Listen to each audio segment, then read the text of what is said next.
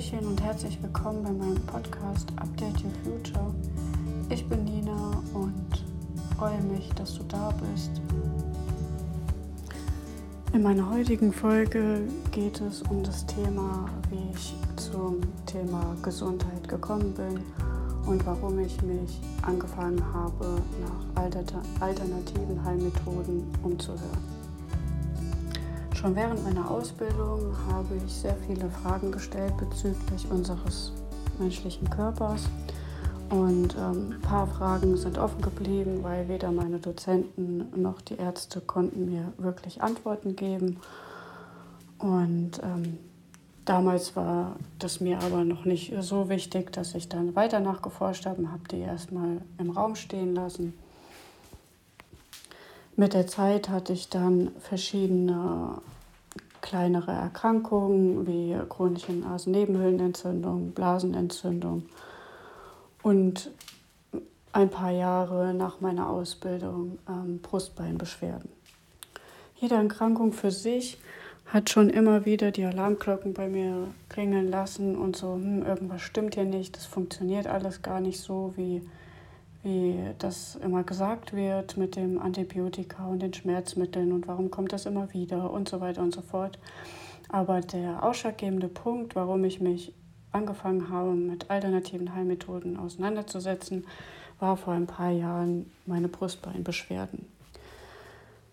Dazu musste ich Ihnen ähm, sagen, dass ich vor ein paar Jahren das ein Haus gekauft habe und angefangen habe, es zu renovieren und ähm, dadurch eine große Doppelbelastung hatte ähm, mit Arbeiten, Haus und Kind.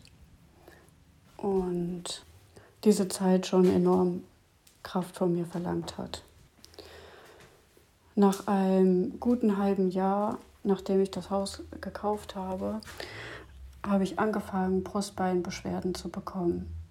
Teilweise waren sie so schlimm, dass ich nicht richtig einatmen konnte Anfangs habe ich erstmal Schmerzmittel genommen und habe gedacht, okay, die gehen schon weg, das ist bestimmt Überbelastung von der Baustelle.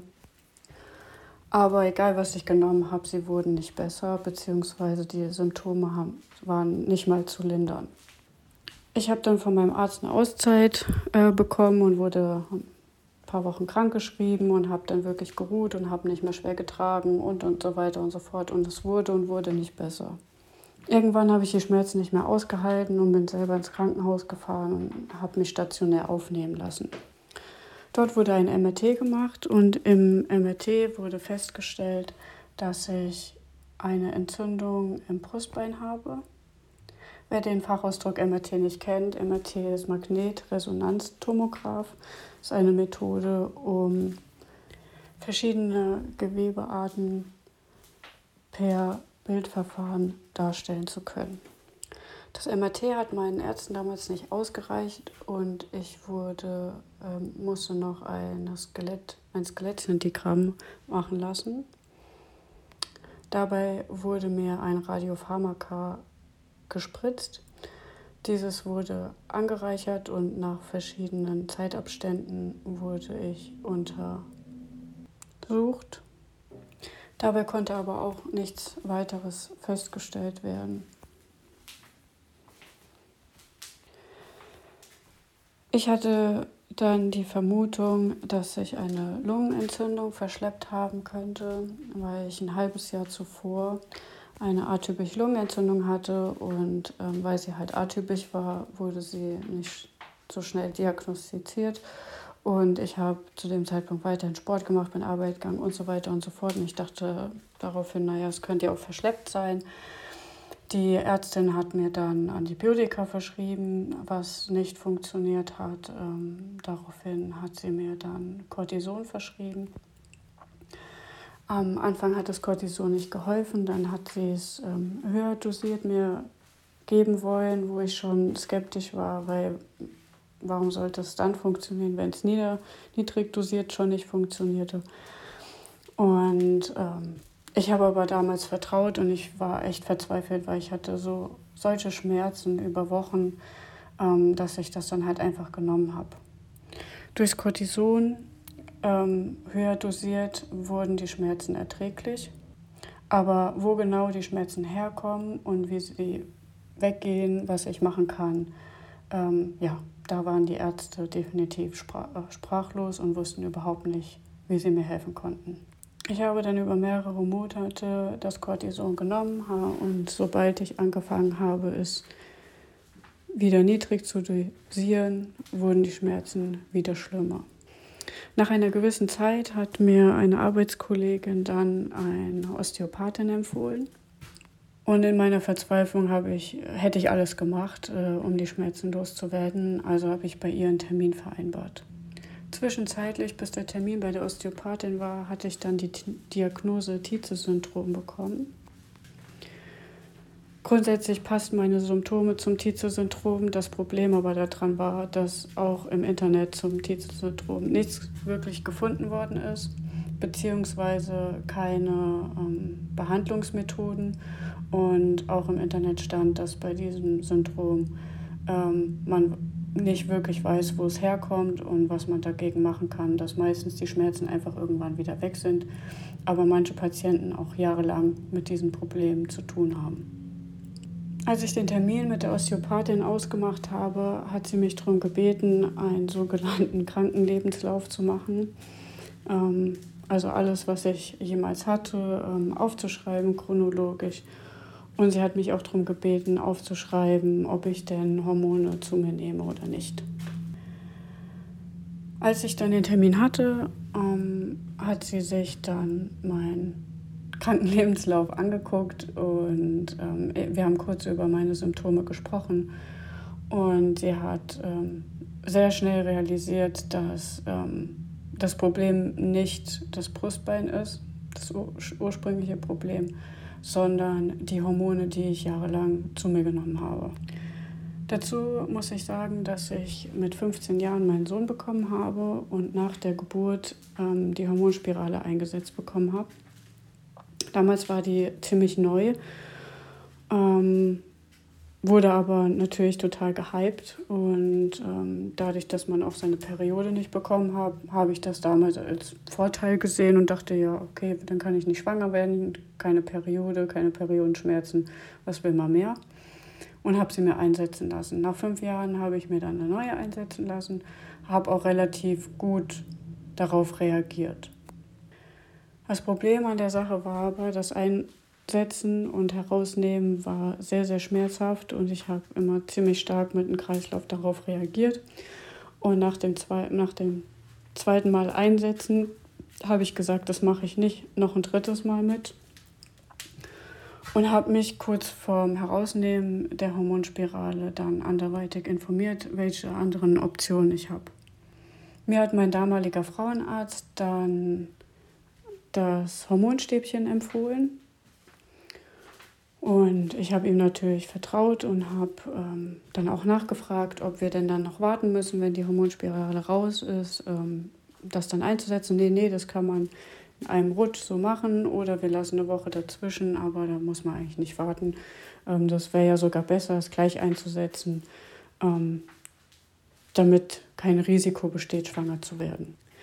Gesagt, getan. Ähm, wir haben das Hormonstäbchen eingesetzt und haben gleichzeitig oder danach ähm, die Hormonspirale gezogen. Und ähm, dadurch war natürlich ein dermaßen Hormonüberschuss in meinem Körper, ähm, dass mein Körper angefangen hat, ähm, ganz viele Zysten, dass ich ganz viele Zysten bekommen habe. Was mir meine Osteopathin dann damals sagte, ist, dass bei meiner Körperstatur, ich bin 1,67 groß und wiege ungefähr 60 Kilo. Zu dem damaligen Zeitpunkt würde ich schätzen, habe ich sogar nur 55 Kilo gehabt. Ähm, wären die Hormone von der Hormonspirale viel zu hoch dosiert für meinen Körper gewesen. Und durch diesen Hormonwechsel und diesen Hormonüberschuss, weil die Hormone sind ja, wenn man die Hormonspirale rausnimmt, nicht direkt weg, ähm, hat mein Lymphsystem darauf reagiert und so hat sie dann mir eine Lymphdrainage gemacht, mir so dauerhafte Akupunkturnadeln gesetzt und sofort waren die Symptome besser und auch weg. Also sie kamen dann erstmal nicht wieder.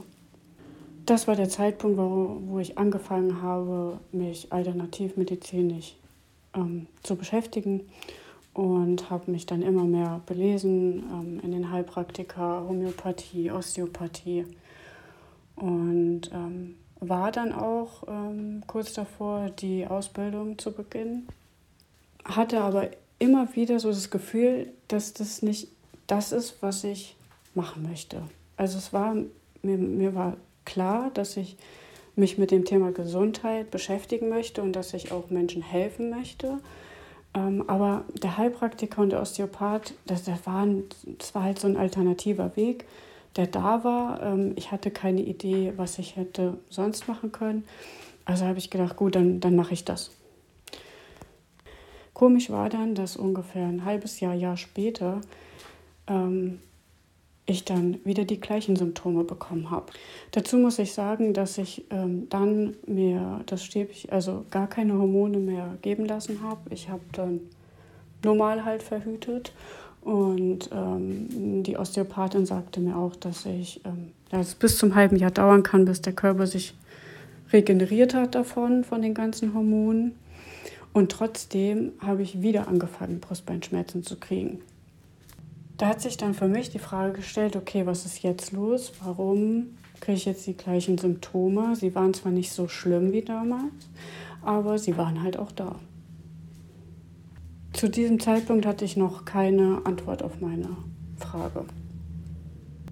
Vor ungefähr einem Jahr habe ich mich mit einem Bekannten unterhalten und ähm, er machte mich darauf aufmerksam, ähm, wenn ich mich doch mit dem Thema Gesundheit so sehr befasse, ob ich denn ähm, Dr. Hamer kennen würde. Der Name sagte mir an sich nichts und ähm, er hat mir dann ein Video empfohlen, was man sich im Internet angucken kann. Und das habe ich dann auch gemacht. Dieses Video geht circa vier Stunden und ich hatte noch nie so viele Aha-Momente wie in diesen vier Stunden. Natürlich habe ich sie nicht, habe ich das nicht am Stück geguckt, weil das war alles so interessant und ich wollte unbedingt auch mitschreiben und so viel mitnehmen, wie nur ging. Und ähm, ja, ich habe das über mehrere Tage immer wieder und ich habe auch viele Sachen wiederholt mir angeguckt, weil ich wollte das alles nicht glauben. Ich meine, ähm, die Schulmediziner unter Ihnen oder die sich ja in diesem Bereich arbeiten, ähm, ja, die, die, die glauben daran. Die meisten, ich würde sagen, fast alle haben den Drang, Menschen zu helfen. Und wenn, ähm, dann glaubt man an das, was man, was man da tut. Ähm, das Problem ist aber, dass wir mit der Zeit vergessen haben, ähm, dass es auch andere Möglichkeiten gibt, dass es nicht immer das Nonplusultra ist, was wir vorgesetzt bekommen. Trotz der ganzen Aha-Momente war ich anfangs erstmal skeptisch gewesen und habe gedacht, okay, ich warte jetzt erstmal ab und ähm, es war zwar vieles für mich, ähm, konnte ich mir selber dann erklären, warum so oft Blasenentzündung und warum so oft Nasennebenhöhlenentzündung und sowas. Aber ich dachte mir, ich warte jetzt erstmal ab, wenn ich dann irgendwann wieder was habe, wie es dann läuft. Und ich kann Ihnen sagen, dass jedes Mal, wenn ich oder mein Sohn was hatten und ich mich dann diesbezüglich mit dem Thema vom Dr. Hamer auseinandergesetzt habe, es hat jedes Mal gepasst. Dr. Hamer war ein Facharzt für innere Medizin, ist 1935 geboren und studierte Medizinphysik und Theologie. Er arbeitete an den Universitätskliniken in Tübingen und in Heidelberg, wo er ständig mit Krebspatienten zu tun hatte. Dr. Hamer war ein großer Entdecker und Erfinder. Unter anderem hat er das Hamer-Skapell erfunden und verschiedene weitere Instrumente für den OP-Bereich. 1978 starb durch einen Schicksalsschlag sein Sohn in seinen Armen und ein paar Monate später erkrankte Dr. Hamer an Hodenkrebs. Vorher war er kerngesund. Da fragte er sich, wie er in dem einen Moment kerngesund sein kann und im nächsten Moment Hodenkrebs kriegen, gekriegt hat. Und ähm, er fing an, verschiedene Krebspatienten zu fragen, ob sie auch ein sehr dramatisches Erlebnis hatten und danach die Krebsdiagnose festgestellt worden ist. Alle Krebspatienten erzählten ihm verschiedene Schicksalsschläge und schlimme Situationen, die vor, der, vor dem Befund des Krebses passiert sind. Dies war der Anfang von Dr. Hamers Entdeckung. Er war begeistert und erzählte es sofort seinen Kollegen und der Klinikleitung. Die Klinikleitung stellte ihn aber vor die Wahl. Entweder soll er das Haus verlassen oder seinen Thesen abschwören. Er entschied weiter zu forschen und so ist sein erstes Naturgesetz gekommen. Er nannte es die eiserne Regel des Krebses. Bis zu dieser Entdeckung verlief seine Karriere bilderbuchmäßig. Mit seiner Entdeckung, dass Krankheiten und die Seele ähm, Zusammenhänge haben, wendete sich dieses Blatt. 1986 wurde ihm die Arztzulassung entzogen. Er wurde zweimal inhaftiert und es wurden drei Mordanschläge auf ihn ausgeübt. So viel zu dem Erfinder oder ja, Forscher, Herausbringer oder wie auch immer man das nennen möchte, zu Dr. Hamer. Natürlich war ich, als ich das alles gelesen habe, auch erstmal skeptisch und wenn man seinen Namen eingibt, kriegt man ganz viele sektenartige ähm, ja, Hasstexte ähm, gezeigt ähm, und dass das ja alles Humbug sei und ähm, was er da erzählt. Aber, ähm, und deswegen ist es mir auch so wichtig, diesen Podcast zu machen. Um, ich finde, jeder sollte sich eine eigene Meinung darüber machen. Und äh, hiermit möchte ich die Möglichkeit für euch, euch allen geben, um euch ein, ein eigenes Bild über ja, die germanische Heilkunde machen zu können. Natürlich gibt es in jedem medizinischen Bereich gute und schlechte Leute. Ähm, ich bin nicht davon überzeugt, dass wir rein mit der germanischen Heilkunde ähm, so leben können. Natürlich können wir das ähm, bis zu einem gewissen Rahmen und deswegen denke ich, dass wir, ähm, ja, dass ich würde mich freuen, wenn irgendwann alle heilkundigen Bereiche zusammenarbeiten würden. Also der Schulmediziner, der Heilpraktiker, der Osteopath, der Homöopath und auch Fachleute der germanischen Heilkunde. Das ist so einer der Träume von mir. Ich denke, wenn da alle zusammenarbeiten und an einem Strang ziehen, können wir den Menschen bestmöglich helfen. In meinen weiteren Folgen gehe ich näher auf die fünf Naturgesetze von Dr. Hamer ein, erzähle euch ähm, persönliche Geschichten und Erfahrungen und ähm, ja, was für mich Gesundheit ist und ähm, was für mich auch alles dazugehört. Natürlich gehört es nicht nur die verschiedenen Heilkunden wichtig, sondern auch ähm, ja, Ernährung, Sport und so weiter und so fort.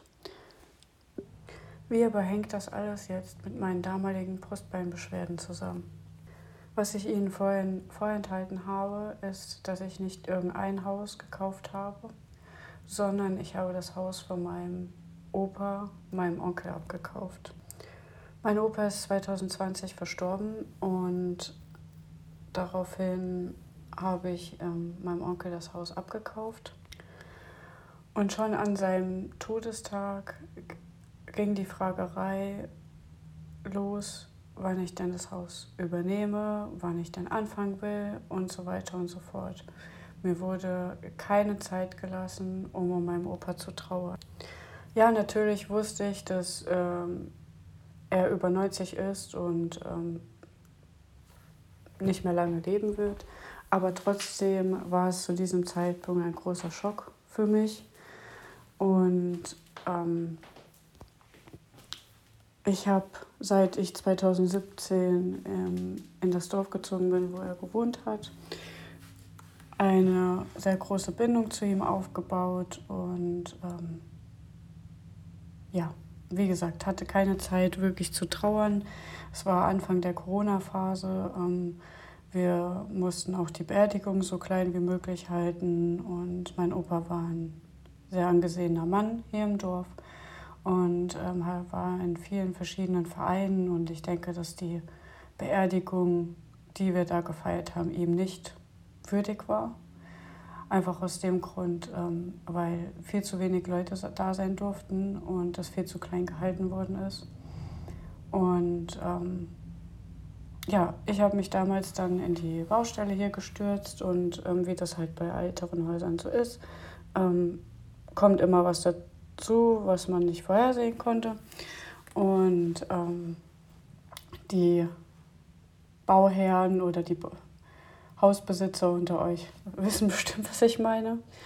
Und so habe ich mich dann völlig da reingestürzt und habe ähm, ja, meine Trauer komplett weggeschoben. Ich werde anhand dieses Beispiels Ihnen grob erstmal den sinnvollen biologischen Grund dahinter ähm, erläutern, wie Symptome entstehen oder, soll, oder Erkrankungen und werde in den weiteren Podcast-Folgen näher darauf eingehen, anhand weiteren Beispielen und anhand dessen das Genaue zu erläutern, welche fünf biologischen Naturgesetze da eine Rolle spielen. Brustbein- und Rippenschmerzen sind ein lokaler Abwertungs- bzw. Unfähigkeitskonflikt. Hm, was heißt das jetzt? Also wenn man jemanden nicht umarmen kann oder von jemandem jemanden nicht mehr umarmt werden kann, können solche Beschwerden auftreten. Dazu muss aber vorher ein hochakut dramatischer und isolativer Konflikt passieren, um solche Symptome hervorruf, her, ähm, hervorzurufen.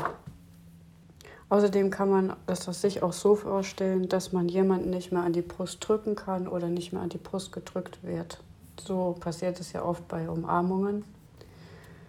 Und so komme ich auch dazu, dass dieser Konflikt definitiv was mit meinem Opa zu tun hatte, weil natürlich haben mein Opa und ich uns umarmt. Und ähm, früher war es so, dass er größer war als ich natürlich hat er mich so, wenn wir uns umarmt haben, war ich mit meinem Kopf an seiner Brust. Und ähm, ja, weil ich mich nicht mit seinem Tod auseinandergesetzt habe, mich nicht mehr umarmen konnte mit ihm und mich auch nicht mehr verabschieden konnte, ähm, ja, ist dieser Konflikt entstanden. Als dann die ersten Baustellen hier ähm, vorüber waren und ich ein bisschen zur Ruhe gekommen bin ähm, und mich mehr auf mein Privatleben und auf die Arbeit konzentriert habe und mich auch mit dem Tod von meinem Opa auseinandergesetzt habe, ähm, haben die Schmerzen angefangen. Also es passt zeitlich sehr gut. Ähm, die Schmerzen, also ich sage es mal so, zu 80 Prozent der Erkrankung fangen die Symptome an in der Reparaturphase, also in der Heilungsphase. Das heißt, wenn wir was davon mitbekommen, haben wir den Konflikt schon aufgelöst, er ist schon weg und der Körper geht in Heilung. Sie fragen sich jetzt bestimmt, wie das alles miteinander zusammenhängt und was ich da für äh, Sachen quatsche. Kann ich alles ganz genau nachvollziehen. Mir ging es ähnlich, als ich mich angefangen habe, mit dem Thema auseinanderzusetzen. Aber keine Sorge, ich werde auf jedes einzelne eingehen in den weiteren Folgen. Aber würde ich jetzt alles in einer Folge irgendwie genauestens erzählen wollen, würde das definitiv den Rahmen sprengen. Und ja, ich habe Lust auf ein paar Folgen. Ich freue mich, dass du mir bis hierher zugehört hast. Und wenn dir die Folge gefallen hat und du mehr über dieses Thema erfahren möchtest, folge mir doch auf Instagram unter Update Your Future Wenn du Fragen bezüglich der Themen hast, kannst du mir gerne eine private Nachricht schicken.